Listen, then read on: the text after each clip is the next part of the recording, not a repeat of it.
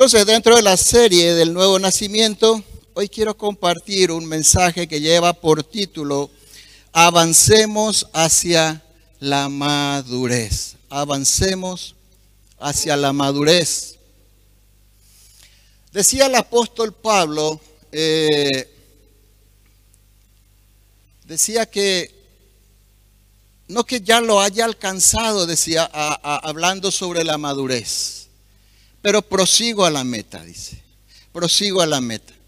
Lo primero que tenemos que tener en cuenta es que ninguno de nosotros, por más años que tengamos, tenemos la madurez suficiente. Todos necesitamos seguir avanzando eh, dentro de esa madurez, en la madurez. Y vamos a ver en esta mañana ¿Por qué tanto la Biblia habla sobre la madurez? Porque si te diste cuenta, la palabra de Dios habla mucho sobre la madurez espiritual. De hecho, la serie El Nuevo Nacimiento nos está diciendo en cada mensaje cómo avanzar hacia la madurez. De hecho, cada mensaje de los jueves, de los sábados y de los domingos nos enseña cómo ir madurando. Y vamos a ver lo que es madurar también en el día de hoy. ¿Por qué no abrís tu Biblia, por favor? En Hebreos capítulo 6, versículo 1. Es uno de los pasajes que habla sobre la madurez en la vida del creyente. Hermanos, esta palabra es para los que han nacido de nuevo. Si naciste de nuevo, ¿cuántos nacieron de nuevo? Gloria a Dios. Porque dice, todos tenemos que estar seguros también de nuestro nuevo nacimiento. Dice la palabra de Dios en Romanos, capítulo 8, si no estoy muy eh, trascordado, dice que el Espíritu de Dios, el Espíritu Santo, le convence a tu espíritu, al mío, de que sos hijo o hija de Dios. Así que Dios nunca nos salva y nos deja con esa incertidumbre. Tenemos que saber quiénes somos para vivir conforme a lo que somos. Entonces, si naciste de nuevo, esta palabra es para vos. Esta palabra de hoy es para vos. Si no naciste de nuevo, estás hoy aquí, estás escuchando, también hay una palabra para vos que vamos a compartir enseguida. Entonces, si naciste de nuevo, es necesario, quiero que marques mentalmente esta palabra, es necesario necesario, es necesario que busques crecer y madurar espiritualmente. Pero, ¿por qué es necesario crecer y madurar espiritualmente? De repente alguien puede tener este tipo de pensamiento. Bueno, yo ya soy salvo, ya me voy al cielo, yo no quiero ser pastor ni quiero ocupar un cargo, un cargo no, pero un lugar de, en el liderazgo de la iglesia. Entonces estoy bien así, ¿para qué crecer, verdad? ¿Por qué, por qué estudiar tanto y, y esforzarme tanto? Si Dios ya me salvó. Está bien, está bien, pero madurar no es solo para pastores y líderes, sino para todo cristiano. ¿Cuántos son cristianos? Es para todo cristiano. Para todo cristiano que por sobre todo toma en serio su salvación. Porque es algo que tenemos que tomarlo muy en serio. Creer, o sea, perdón, crecer espiritualmente no es una opción entonces. No es que yo crezco si quiero y si no quiero me quedo ahí. Tampoco es un deber. Es una necesidad. ¿Cuál es la diferencia entre deber y necesidad? Deber es algo que tengo que hacer, ¿cierto? Cumplir deberes como ciudadano, eh, cumplir con la ley, etcétera, etcétera.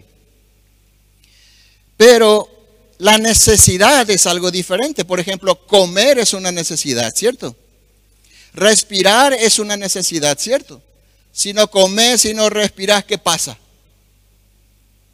Morís. Si no creces, vamos a ver que sucede lo mismo. Morís espiritualmente. Ese es el, el punto. Es como comer o respirar. Es una necesidad del cristiano. Del cristiano. Porque el que no nació de nuevo, no podemos decirle que madure. Si no nació de nuevo, no puede avanzar hacia la madurez. Primero es necesario, como decía Jesús, nacer de nuevo. Así que el Señor en su palabra nos aconseja y nos anima que una vez que fueron puestos los fundamentos de la fe, que naciste de nuevo y fueron puestos las enseñanzas de la fe, los fundamentos de la fe en nuestras vidas, que a partir de allí, con esos cimientos puestos, avancemos entonces hacia la madurez espiritual. Eso es lo que el Señor nos enseña y nos va también a enseñar en esta mañana. De más está decir, hermanos, hermanas, que desear el crecimiento espiritual y la madurez espiritual y ver cómo esto va sucediendo, se va realizando en tu vida, es una señal indudable de que naciste de nuevo. Repito, si deseas en tu corazón crecer, madurar en la palabra de Dios, entonces es una señal. Y si estás viendo cómo eso va pasando en tu vida, es una señal de que naciste de nuevo. Hasta este punto, alguien podría decir también, yo no me preocupo tanto porque al final Dios es el que da el crecimiento. Y ahí menciona 1 Corintios 3, versículo 6, y es una verdad, eso es una verdad. Pero vamos a analizarlo en el contexto general de la Biblia. Vamos a analizar esta mañana, así que te pido que eh, pongas mucha atención porque es de vital importancia madurar espiritualmente. El tema es tan serio, hermanos, que Jesús mismo planificó, estructuró y preparó su iglesia de manera a que la salvación y el crecimiento espiritual sea posible. Eso dice Efesios 4, 11 y 12. 4, eh, Efesios 4, 11 y 12 dice, y él mismo, ¿quién es él mismo? Jesús. Está hablando de Jesús. Jesús dice, constituyó a unos apóstoles, a otros profetas, a otros evangelistas, a otros pastores y maestros. ¿Para qué? ¿Con qué fin? A fin de perfeccionar a los santos. ¿Quiénes son los santos? Los que Dios apartó para salvación. Los que Dios salvó. ¿Cómo Dios aparta a alguien para salvación? Bueno, lo hace nacer de nuevo. Lo aparta para Él. ¿Para qué? Para trabajar en Él o en ella y para ir haciendo, haciéndole madurar espiritualmente. Entonces, a fin de perfeccionar a los santos para la obra del ministerio. ¿Con qué propósito? Para la edificación del cuerpo de Cristo. Cuando uno edifica, ¿qué hace? Comienza por los cimientos, ¿cierto? Poniendo cimientos firmes. En lo que menos se ahorra es en los cimientos, ¿cierto? Porque si tu cimiento no es fuerte, entonces lo que edifiques va a ser como una casa de naipes. Viene una brisa y eso se va a caer. Es así mismo nuestra vida espiritual. Entonces el propósito es que Dios vaya edificando tu casa espiritual, tu vida espiritual. Y eso vamos a ver cómo Dios hace. Entonces el propósito es perfeccionar. Perfeccionar significa hacer completo. Madurar. Por eso la palabra es madurar. una persona nace va creciendo, es un niño, va creciendo y es completo cuando, cuando llega a la madurez natural, ¿cierto? Entonces es lo mismo, es hacer completo a alguien. ¿Dónde hace esto el Señor? Aquí mismo donde vos estás sentado, donde nosotros estamos en esta mañana, en la congregación donde Dios te puso. Quiero que atiendas esto es donde en la congregación donde Dios te puso. Si hoy estás aquí es porque Dios te puso aquí. Dios no te puso en una congregación que está allá en Estados Unidos, que está en México, que está en Alaska, en Chile, en Argentina, ni Brasil. ¿Por qué digo esto?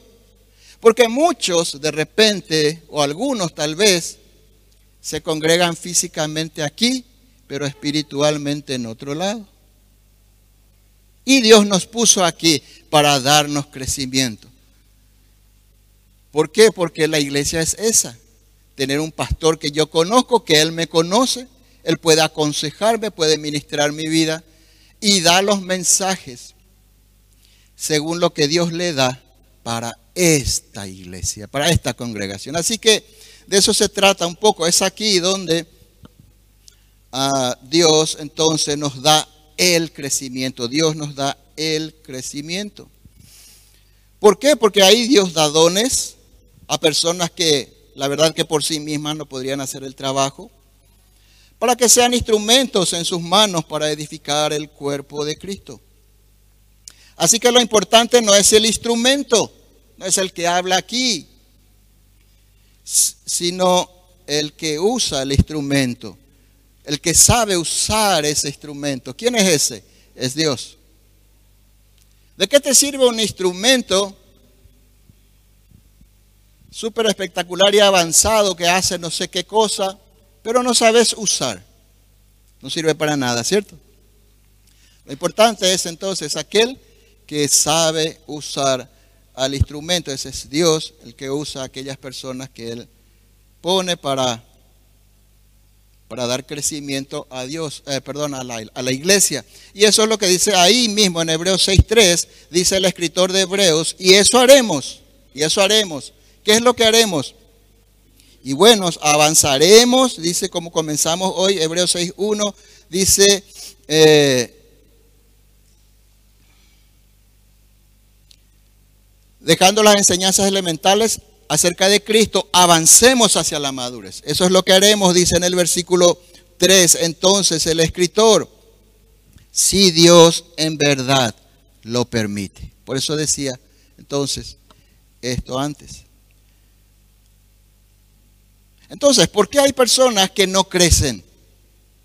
Porque hay personas que no crecen espiritualmente. ¿Por qué sucede eso? El problema no es Dios. Ya dijimos, Dios es poderoso, hoy cantamos. Dios abrió, el, mar, rojo, eh, alimentó a su pueblo en medio del desierto. ¿De dónde cayó el alimento? Del cielo, dice. Así que no te preocupes por el alimento porque si no hay alimento hasta del cielo, Dios va a hacer caer el alimento para nuestras vidas. Entonces, el problema no es Dios, ni la palabra de Dios. La palabra ya está dada, está aquí, está toda escrita, está dada, fue inspirada por el Espíritu Santo. Ese tampoco es el problema. La, la palabra ya está dada, la estructura también ya vimos eh, para la enseñanza está todo planificado, evangelistas, pastores, maestros, etc. El crecimiento espiritual depende en primer lugar de los que enseñan, o mejor dicho, de que los que enseñan lo hagan conforme a la verdad de la palabra. Y me consta en todos estos años que aquí en este lugar se enseña la palabra de Dios. Aquí no se enseñan pensamientos humanos, filosofías humanas, ni mucho menos. Aquí se habla de la palabra de Dios. Tampoco ese es el problema entonces, la estructura, ni lo que se enseña. Entonces, ¿cuál es el problema? El crecimiento espiritual depende en primer lugar entonces de los que enseñan, que enseñen conforme a la palabra. Y en segundo lugar, que los que escuchan, ¿cuántos están escuchando en esta mañana? Que los que escuchan deseen madurar y pongan en práctica las enseñanzas de la palabra de Dios. Ahí está el cuello de botella, como se dice. Ahí está el problema.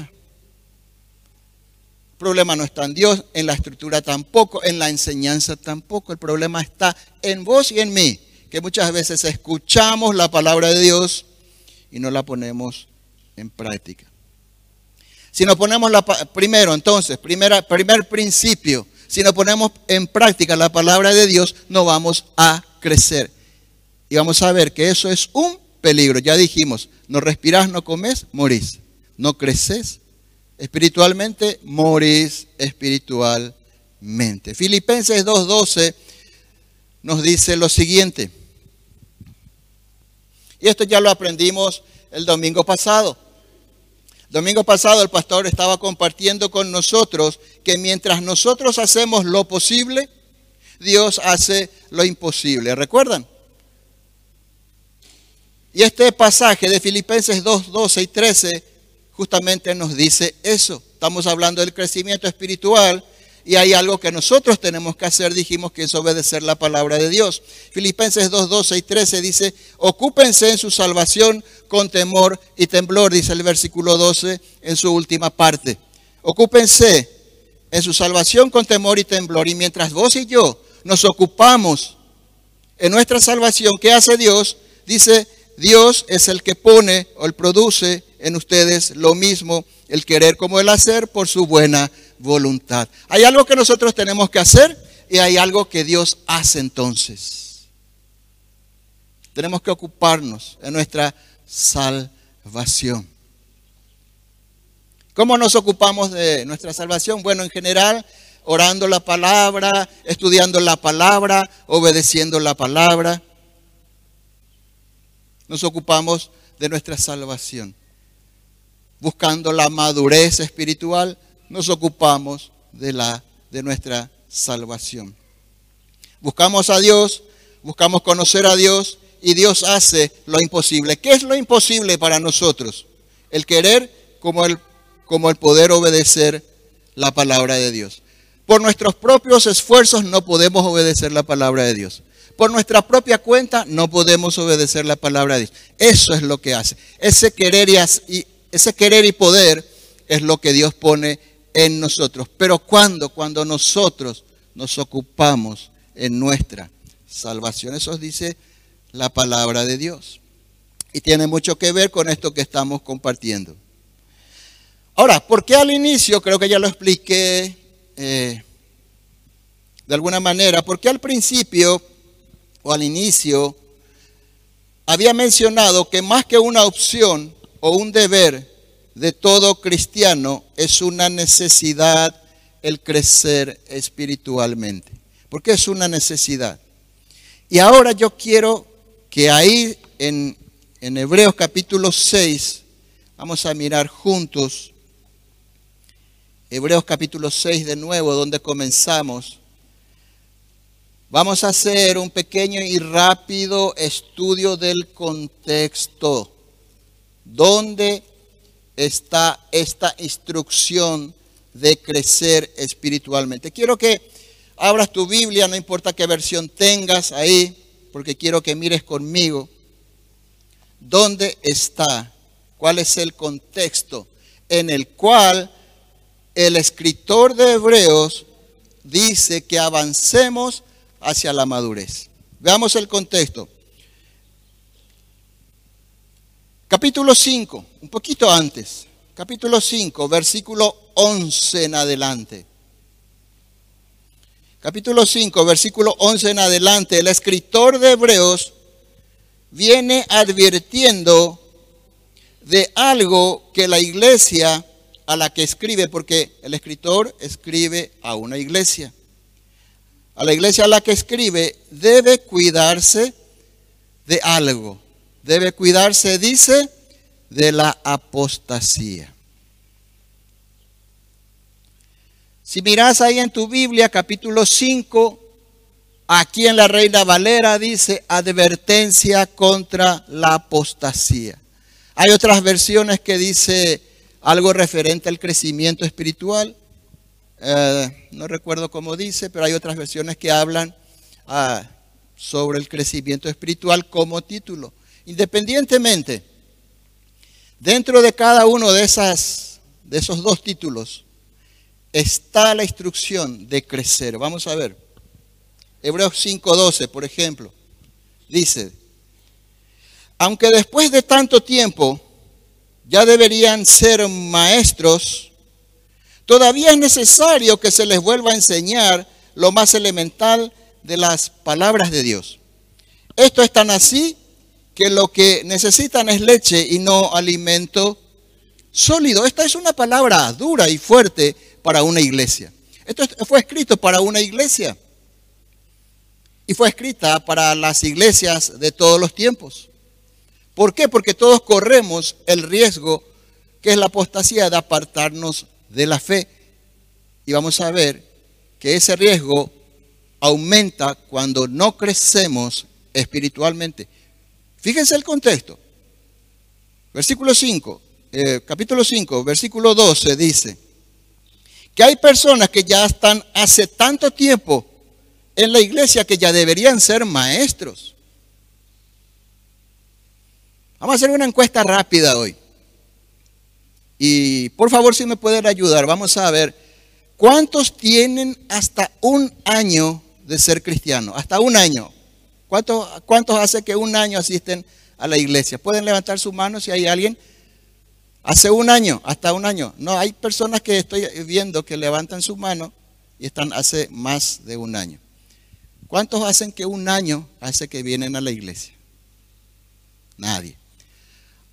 ¿Cuántos tienen más de, más de tres años de iglesia? Pueden levantar su mano. Más de tres años de iglesia. No tengan miedo, hermanos. Vamos a ver si con los de la tarde hoy podemos hacer mejor la encuesta. Pero no importa. No importa. Dios sabe cuánto tiempo hace que estás viniendo y escuchando la palabra de Dios. Eso es lo que importa. Ahora bien, ¿por qué te, pedí que levantes la mano? Porque hermanos, vemos que para Dios es importante cuánto tiempo hace que estás escuchando la palabra de Dios. Para Dios es importante porque dice aquí en su palabra, después de tanto tiempo ya deberían ser maestros. Pero dice que es necesario que se les vuelva a enseñar las cosas elementales después de tanto tiempo. Yo quiero decirte algo.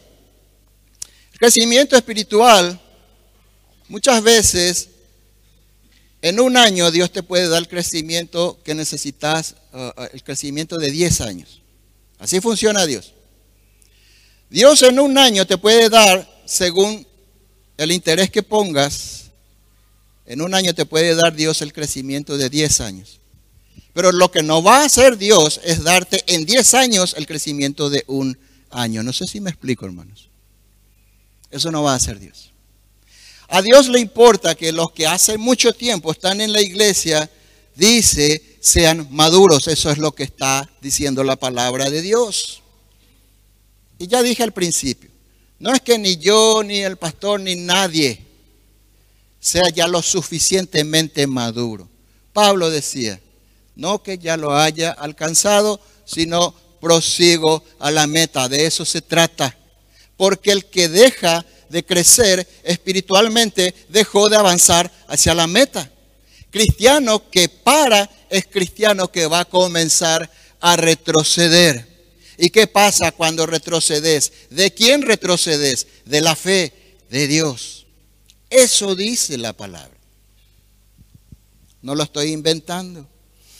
Así que les reprende a aquellos que a pesar de estar hace tiempo escuchando la palabra de Dios y que ya deberían ser maestros, son aún inmaduros. Es ahí donde Dios les anima. Después, fíjense, primero les reprende por eso. Segundo, ahí es donde les anima, dice, dejando las enseñanzas elementales acerca de Cristo, avancemos dejen de ser inmaduros, dice la palabra de Dios, a los que están hace muchos años. Avancemos, avancemos hacia la madurez, porque hay un peligro y ahí viene. Yo no sé si estás viendo cómo es que dentro del, del mismo contexto está toda esta enseñanza. Espero que Dios te esté revelando eso, que dentro de este contexto, de esta advertencia, está la enseñanza de crecer. No es que está hablando de crecer espiritualmente y de un peligro de apartarse de Dios por otro lado. No. Esto que está hablando después, Hebreos capítulo 6, quiero que lo mires en tu Biblia. Capítulo 6 es solamente la continuación del mismo pensamiento. El pensamiento era que primero en el 5.12 es que los que están hace mucho tiempo ya, ya deberían ser maestros, ya deberían estar maduros. Después el segundo pensamiento dice que dejemos ya de lado, dice, las enseñanzas elementales acerca de Cristo y avancemos hacia, hacia la madurez. Y después el otro pensamiento es la advertencia. Dice Hebreos 6, capítulo 4. Hebreos 6, 4 al 6 dice, porque es imposible este por qué une todo ese pensamiento anterior. O sea, lo que está diciendo, ¿por qué te estoy diciendo todo esto? Porque es imposible que los que una vez fueron iluminados y gustaron del don celestial y fueron hechos partícipes del Espíritu Santo y asimismo gustaron de la buena palabra de Dios y los poderes del siglo venidero y recayeron, sean otra vez renovados para arrepentimiento, crucificando de nuevo para sí mismos al Hijo de Dios y exponiéndole a vituperio. Aquí hay una advertencia para los cristianos. ¿Por qué digo que es para los cristianos? Porque al principio nos anima a crecer, a madurar en la fe, a crecer espiritualmente. ¿Quién puede crecer espiritualmente? ¿Un cristiano o un inconverso? Un cristiano. Un cristiano. Fíjese lo que dice el versículo 6. Es imposible, dice, que los que fueron iluminados, gustaron del don celestial, eh, fueron hechos partícipes del Espíritu Santo, Santo gustaron también de la buena palabra de Dios y los poderes del siglo, del siglo venidero. Y recayeron, dice. No dice y cayeron. Dice y recayeron. Vamos a ponerlo de esta manera. Cuando nos le conocíamos a Dios, estábamos caídos. Caídos, ¿sí? Estábamos caídos, estábamos en pecado, estábamos caídos de la gracia. Caídos. Pusiste tu fe en Jesús, y Dios te levantó del suelo. Y algunos creo que nos trajo más de allá del subsuelo y de más el fondo, casi cerca del infierno, presente. Dios nos levanta. Entonces, estabas caído, Dios te levanta. Y andás levantado, andás caminando levantado. Y cuando te caes otra vez, ¿cómo se llama eso? Recaíste. ¿Caes una vez? Caíste. ¿Caíste dos veces? Recaíste. Esto es un tema muy polémico, que muchos tienen muchos problemas para aceptar estas advertencias. Pero hermanos, mi misión es compartir lo que está escrito. Y esto está escrito la enseñanza de avanzar hacia la madurez está en medio. Dice, crezcan, porque si no van a recaer. ese es el mensaje que el Señor nos da esta mañana. Entonces es por eso que crecer espiritualmente, madurar espiritualmente, no es una opción ni un deber, sino es tu necesidad, cristiano es mi necesidad, cristiano. Es nuestra necesidad.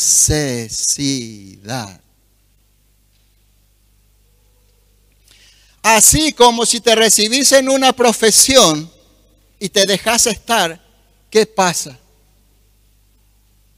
Te estancás, especialmente cuando la profesión tiene que ver con la medicina, con la tecnología, y tal vez otras profesiones también que no conozco, ¿verdad?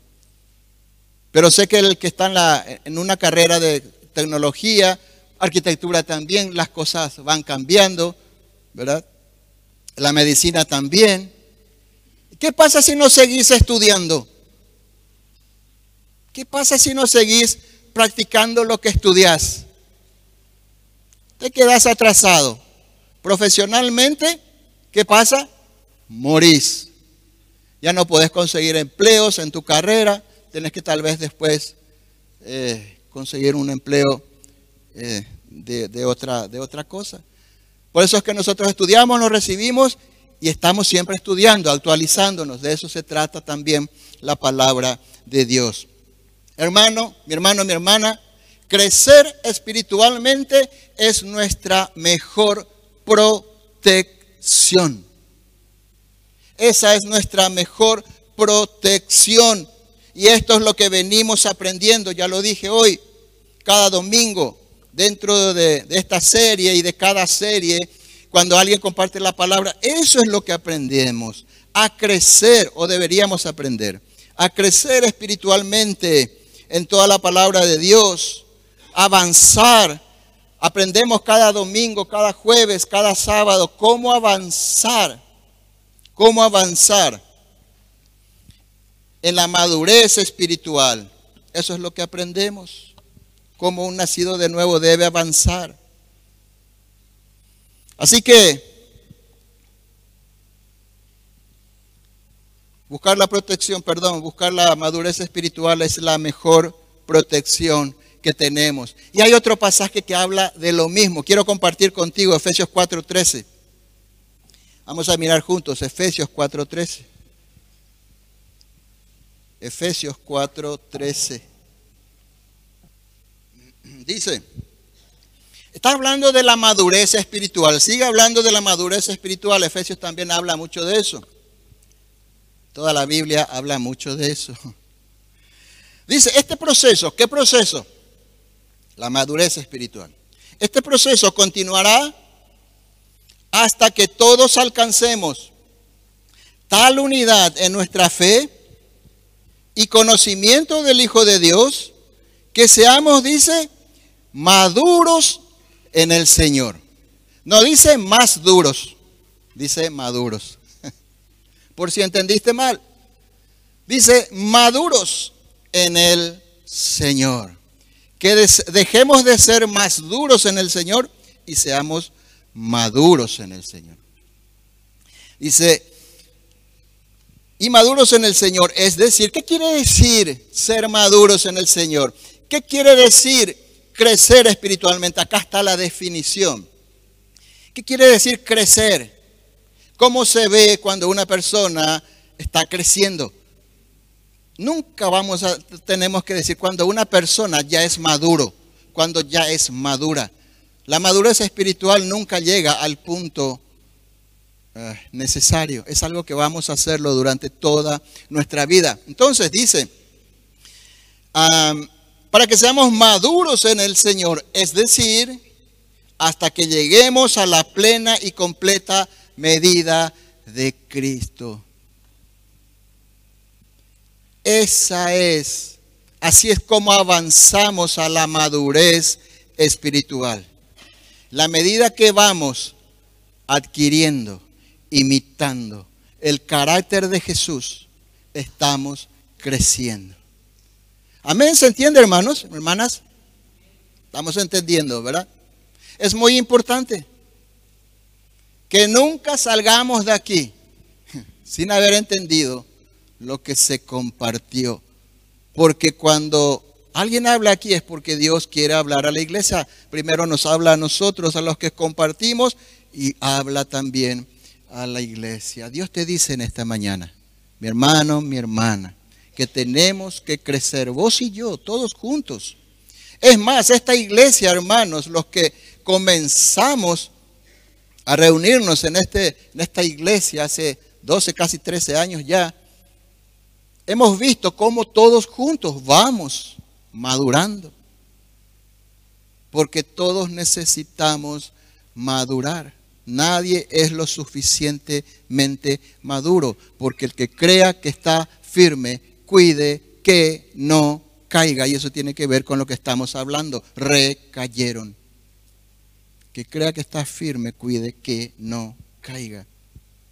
Entonces, madurar espiritualmente es que el carácter de Jesús se vaya formando en tu vida, en mi vida, cuanto más crezcamos espiritualmente, más vamos a ir pareciéndole o pareciéndole al carácter de Jesús.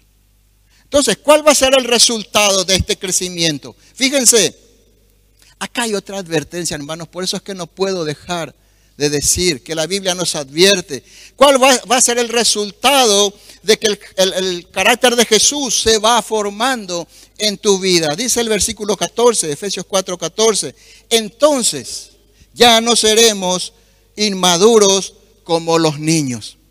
Entonces ya no seremos inmaduros como los niños. Imagínense un hombre de 40 años o una mujer de 40, de 30,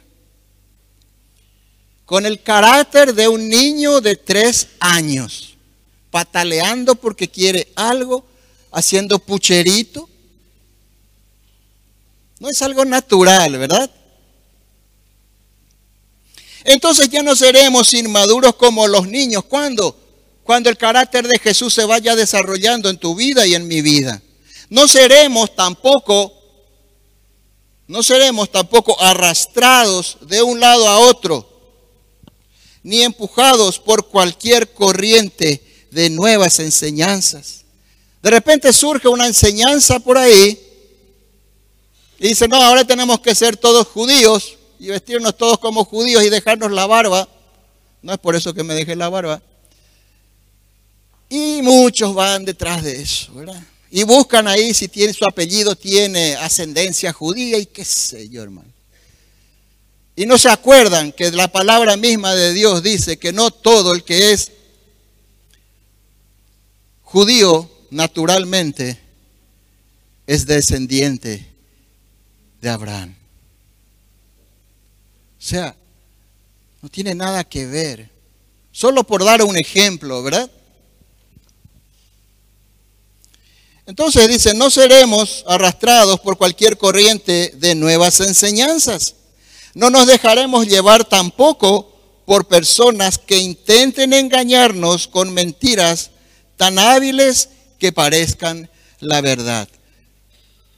Entonces, tu mejor protección, mi mejor protección es que, que madure, que el carácter de Jesús se vaya formando en mi vida. Eso me protege, me protege de ser arrastrado por cualquier corriente de doctrina, por cualquier corriente de enseñanza, me protege que otros que usan el Evangelio para su propio negocio me engañen. Mezclen la verdad con la mentira y me engañen. Muchos son engañados en muchos eh, lugares llamados iglesia con la palabra de Dios. El diablo usó la palabra de Dios cuando tentó a Jesús. El diablo usó la palabra de Dios cuando confundió a Eva. Y el diablo sigue usando hasta hoy la palabra de Dios para apartar a muchos de la fe. Pero si el carácter de Jesús está siendo formado en tu vida, eso te va a proteger. Eso es lo que está diciendo estos dos versículos. Y toda la palabra que estamos compartiendo y toda la Biblia también nos enseña eso. Y este es el principio, o perdón, este es el peligro que los inmaduros espirituales corren, que sean llevados de un lado a otro por cualquier corriente de nuevas enseñanzas. Y Santiago dice algo interesante. Santiago 1.7 dice que el que es arrastrado como el viento de un lugar a otro, dice Santiago 1.7, no piense pues quien tal haga que recibirá cosa alguna del Señor. Me decía, hace mucho tiempo, me decía una persona, que llegó aquí a la iglesia, me decía, ¿sabías que esta era la última iglesia que nos tocaba, en la cual nos tocaba o nos quedaba por congregarnos? Esta es la última iglesia de Ciudad del Este que nos, ah, nos quedaba por, por congregarnos. Y bueno, dije, gloria a Dios, tanto tiempo de búsqueda y ya encontró un lugar donde quedarse. Quedaron por un tiempo, después se fueron. Cualquier viento de doctrina te lleva, como un barco a la deriva, te mete en el fondo del mar y allí vas a morir. Allí vas a morir porque allí no hay alimento. Entonces los inmaduros son inmaduros como consecuencia, hermanos. Vamos a hacer un mea culpa. Tal vez yo tendría que haber sido más maduro, tal vez vos tendría que haber sido ya más madura, maduro. Los inmaduros son inmaduros como consecuencia de no poner en práctica la palabra de Dios. Ese es el punto. Por eso no hay madurez en nuestras vidas o más madurez en nuestras vidas. Por no poner en práctica la palabra de Dios en las diferentes circunstancias de nuestra vida. Hermanos, el inmaduro es inestable. No es bueno permanecer inmaduro, ¿por qué? Porque el inmaduro es una persona inestable en cuanto a lo que cree. Y como consecuencia cree cualquier cosa, cualquier otra enseñanza que parece ser una verdad bíblica. Hasta los motivadores están usando hoy la palabra de Dios, están usando la Biblia, solo que le quitan a Dios del medio. Por falta de madurez es que muchas veces somos de tropiezo, hermanos.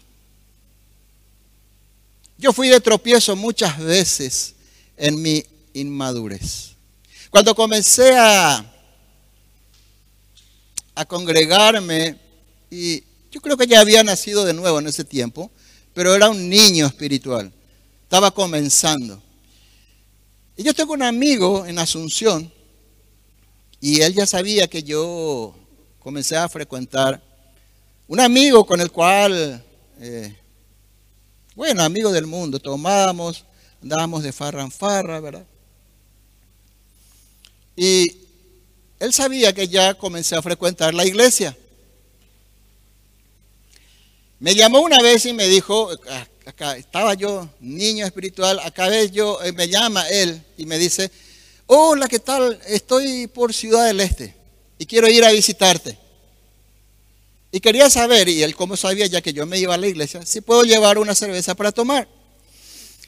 Y yo le dije, mira, mira fulano, le dije, yo no tomo más y no quiero ver el que toma, le dije. Ahora, y por supuesto que no vino. De repente, si le dejaba venir, podía compartir con él la palabra de Dios, ¿sí o no? No es que me iba a poner a tomar, él iba a tomar su cerveza si quería. Pero mi inmadurez, ah, pequeño gran detalle, Nunca más vino. Nunca más me habló. Otro, un ser querido mío que vive en Asunción, pariente, un día recibo una iluminación del Espíritu Santo y bueno, eh, yo quería, esa persona dice que, que es cristiana, ¿verdad? Y y yo he visto una falta en su vida, algo que faltaba corregir. Es cierto, había algo que faltaba corregir, correcto. Le escribí un mensaje, hermanos, así, ¡pa! Dos años no me habló. Resultado, hermanos. Podemos ser, no, no, no es que podemos ser. Si no maduramos, somos de tropiezo, tanto para cristianos como para no cristianos. Si no maduramos, no podemos glorificar el nombre de Dios correctamente. La falta de madurez, somos de por falta de madurez somos tropiezos tanto para creyentes como para no creyentes. Yo quiero compartir esta palabra contigo, Efesios 4:15. Fíjate lo que dice. Y quiero que veamos. Y yo estoy compartiendo esto porque yo creo que estoy comenzando a madurar. Y creo que estoy comenzando a entender. Como me dijo un médico, yo hace años que soy médico, dice, pero hace 18 años que practico la medicina verdadera. Porque él descubrió una nueva manera de practicar la medicina. Pero bueno, eh, y es más o menos eso lo que está pasando, hermanos. Efesios 4:15, yo quiero decirte algo. Dice, sino que siguiendo la verdad en amor, fíjense, quiero que prestes atención, siguiendo la verdad en amor, aquí dice correctamente que hay que seguir la verdad. La verdad es en la cual tenemos que seguir, hablar, pensar y compartir con otras personas. Pero ¿de qué manera? Siguiendo la verdad, dice, en amor. ¿Qué dice después? Crezcamos en todo en aquel que es la cabeza, esto es Cristo. ¿Cuál es el verdadero crecimiento? Cuando conoces la verdad y practicas la verdad. O cuando conoces la verdad y practicas la verdad en amor. Vos podés decirle la verdad a un cristiano que está pecando, sí, vos estás viendo que está obrando de manera incorrecta. Y puedes decirle la verdad de dos formas. Sin amor y con amor. Cuando le decís la verdad a alguien sin amor, jamás, nunca va a cumplir el propósito por el cual Dios te dio esa palabra nunca la otra persona va a recibir la palabra, la amonestación y se va a arrepentir si no la das en amor. ¿Cómo es dar la palabra en amor? Gálatas capítulo 6. Gálatas capítulo 6. Esto no tenía eh,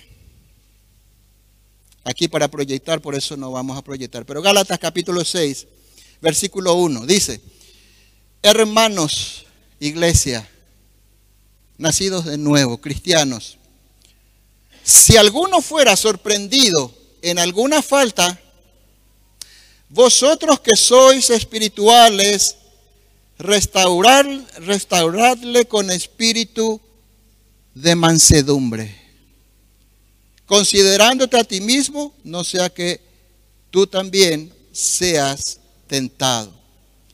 Y quiero decirte que esta palabra, mansedumbre, significa dulzura, en el griego original significa dulzura.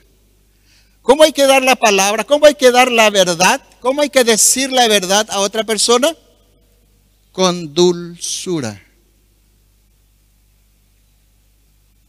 con apacibilidad, dice también el significado.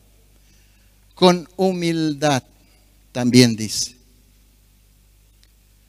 No le des, no le digas la verdad al otro para derrumbarle. Decirle la verdad al otro para restaurarle. Amén.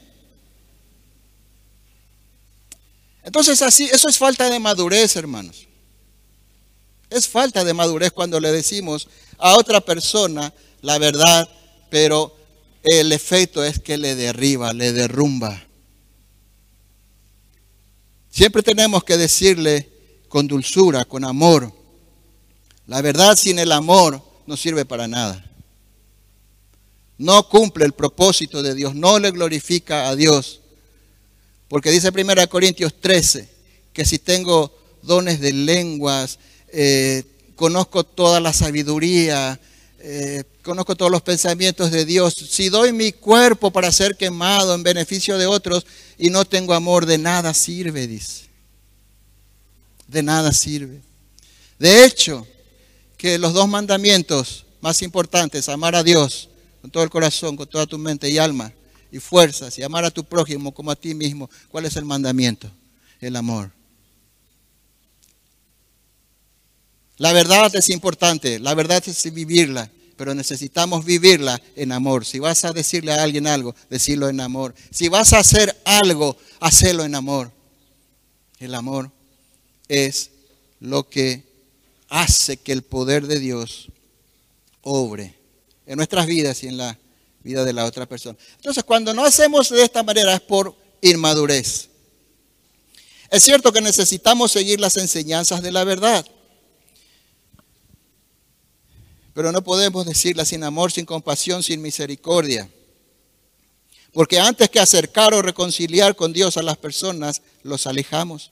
La verdad dicha sin amor no cumple el propósito de Dios en el que oye. No es solo lo que decimos, sino cómo lo decimos. No es solo lo que decimos, sino cómo lo decimos. Por falta de madurez muchas veces no podemos perdonar. Ese es otro punto. Me hicieron daño, sí, me hicieron daño y tal vez te hicieron mucho daño. Yo no sé. Pero aquí la palabra de Dios nos enseña que si alguien te ofende, tenemos que perdonar.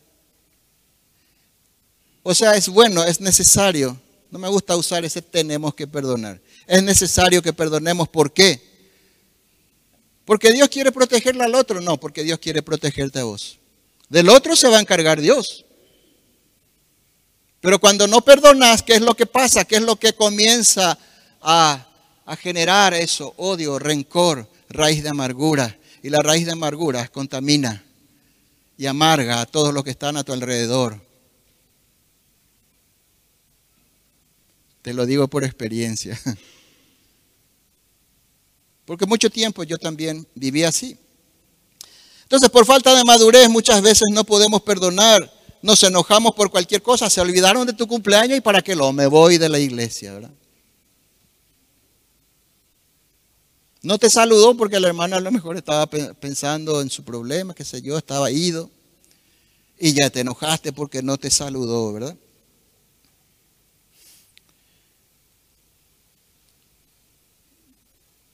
Entonces, ah, nos enojamos por cualquier motivo, hacemos que nuestros seres queridos huyan de Dios. Eso es algo que yo también hice. Le perseguimos con la Biblia, pero no hay cambios en nuestra vida. En la casa se enseña con lo que nosotros vivimos, con nuestra vida. No con la Biblia, no persiguiéndole a los chicos con la Biblia todos los días, no, con nuestra vida. Entonces le hacemos huir a otros. Hacemos que otros huyan de Dios. Hacemos que nuestros seres queridos huyan de Dios, no quieren saber nada de Dios por causa de nuestra inmadurez. No podemos devolver bien por mal porque somos inmaduros. No siento perdonarle, no siento hacerle el bien. Nadie dijo que tenés que sentir. Dios dice perdonarle, Dios dice hacerle el bien. Y eso va a obrar en tu vida. Créanme hermanos que funciona. Funciona. Dios obra. ¿Qué es lo que leímos? Filipenses 2.12. Mientras nosotros nos ocupamos en hacer lo que Dios dice, Dios obra con poder en nuestras vidas. Ese es un principio que se cumple.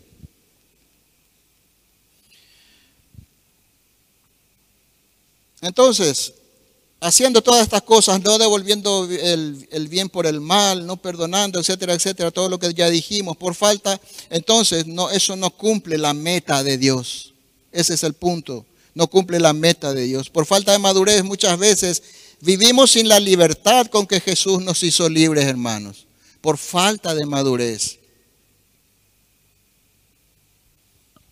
Fíjense lo que dice Colosenses capítulo 2, versículo 20. Vamos a mirar. Ya vamos a ir terminando. Colosenses capítulo 2, versículo 20.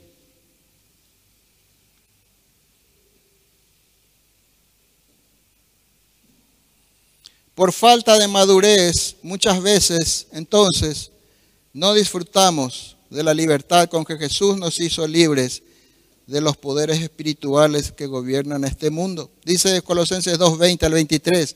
Ustedes han muerto con Cristo. ¿Cuántos murieron con Cristo? Ustedes murieron, han muerto con Cristo. Y Él los ha rescatado de los poderes espirituales de este mundo. Eso es lo que hizo Dios.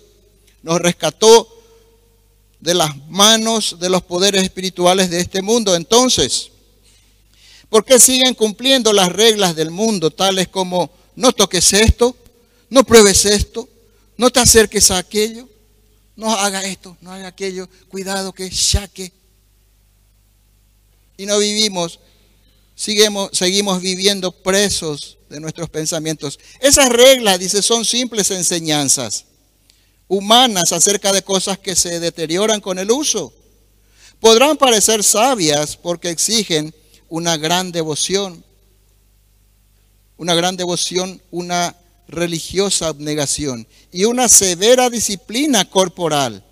Pero a una persona no le ofrecen ninguna ayuda para vencer sus malos deseos. Ese es el punto. No hagas que esto, no hagas que aquello, ¿verdad? Eso dice que, aclaro, paréntesis, aclaro. Jesús nos hizo libres para vivir en plena libertad. Pero también Pablo dice, no usen esa libertad para pecar. No aprovechemos, ¿verdad? No usen esa libertad para pecar. Buscar el carácter de Jesús poniendo en práctica la palabra de Dios es lo que en verdad nos ayuda a vencer nuestros malos deseos. Es lo que verdaderamente nos ayuda a crecer espiritualmente. Las religiones hacen eso. Vestite así, ponete pollera de tal forma, tu cabello de tal forma, el varón tiene que vestirse así, hasta dormir así. Eso es religión, hermanos. Eso dice, no quita la maldad de nuestro corazón. No quita la maldad de nuestro corazón. Lo que sí quita la maldad de nuestro corazón es ir poniendo en práctica el carácter de Jesús. Eso sí, eso sí, hermanos, va quitando. Y saben qué, hermanos, mientras nos vamos haciendo esto, Judas 24, vamos rapidito ya para ir terminando. Dice, y aquel que es poderoso para guardarlo sin caída y presentarlo sin mancha delante de su gloria con gran alegría, al único y sabio Dios, nuestro Salvador, sea gloria y majestad. ¿Por qué? Porque solo Dios, el que puede guardarnos, puede darnos esa, ese querer como el hacer para poder ir imitando el carácter de Cristo. Y aquel que es poderoso para guardarte sin caída. Vos haces, está bien, hay algo que tenemos que hacer, pero tenemos que hacer confiando en Dios tenemos que hacer confiando en que el poder de Dios va a obrar en nuestras vidas. No es mi esfuerzo, no es todo lo que yo sé, no es mi inteligencia, es el poder de Dios, pero hay algo que tengo que hacer. Ocuparme en mi salvación, tengo que ocuparme en crecer espiritualmente y el poder de Dios va a obrar en tu vida, va a obrar en mi vida. La palabra de Dios, en conclusión, la palabra de Dios cada día es compartida en este lugar, sábado, domingo, jueves, es compartida y cae como lluvia. Dice, vamos a volver a Hebreos capítulo 6, versículo 7, con esto terminamos. Hebreos 6, 7. Dice, porque la tierra que bebe la lluvia, que muchas veces cae sobre ella, y produce hierba provechosa, a aquellos por los cuales es labrada, ¿qué recibe? ¿Qué recibe? Bendición de Dios. ¿Cuántos quieren la bendición de Dios? Yo también quiero la bendición de Dios. ¿Qué es la lluvia? La palabra. Hoy nos empapamos con la lluvia, con la palabra de Dios. ¿Qué es la tierra? Nuestros corazones. Tu corazón, mi corazón es la tierra.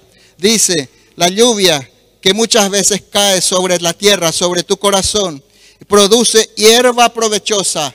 Si vos recibís la palabra, comenzás a ponerla en práctica, es hierba provechosa, dice, para lo que los para aquellos por los cuales es labrada. Dios está labrando esa tierra. Dios está labrando tu corazón en esta mañana y dice, que si Dios labra y vos le das frutos, buenos frutos, recibe bendición de Dios. Pero, versículo 8, la que produce espinos, la que produce malos frutos, la que no, no, ah, no crece espiritualmente, dice, produce espinos y abrojos, es reprobada por Dios.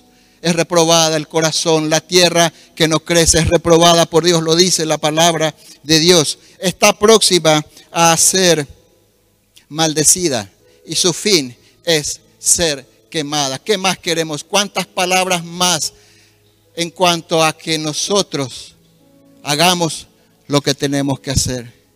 Que crezcamos espiritualmente.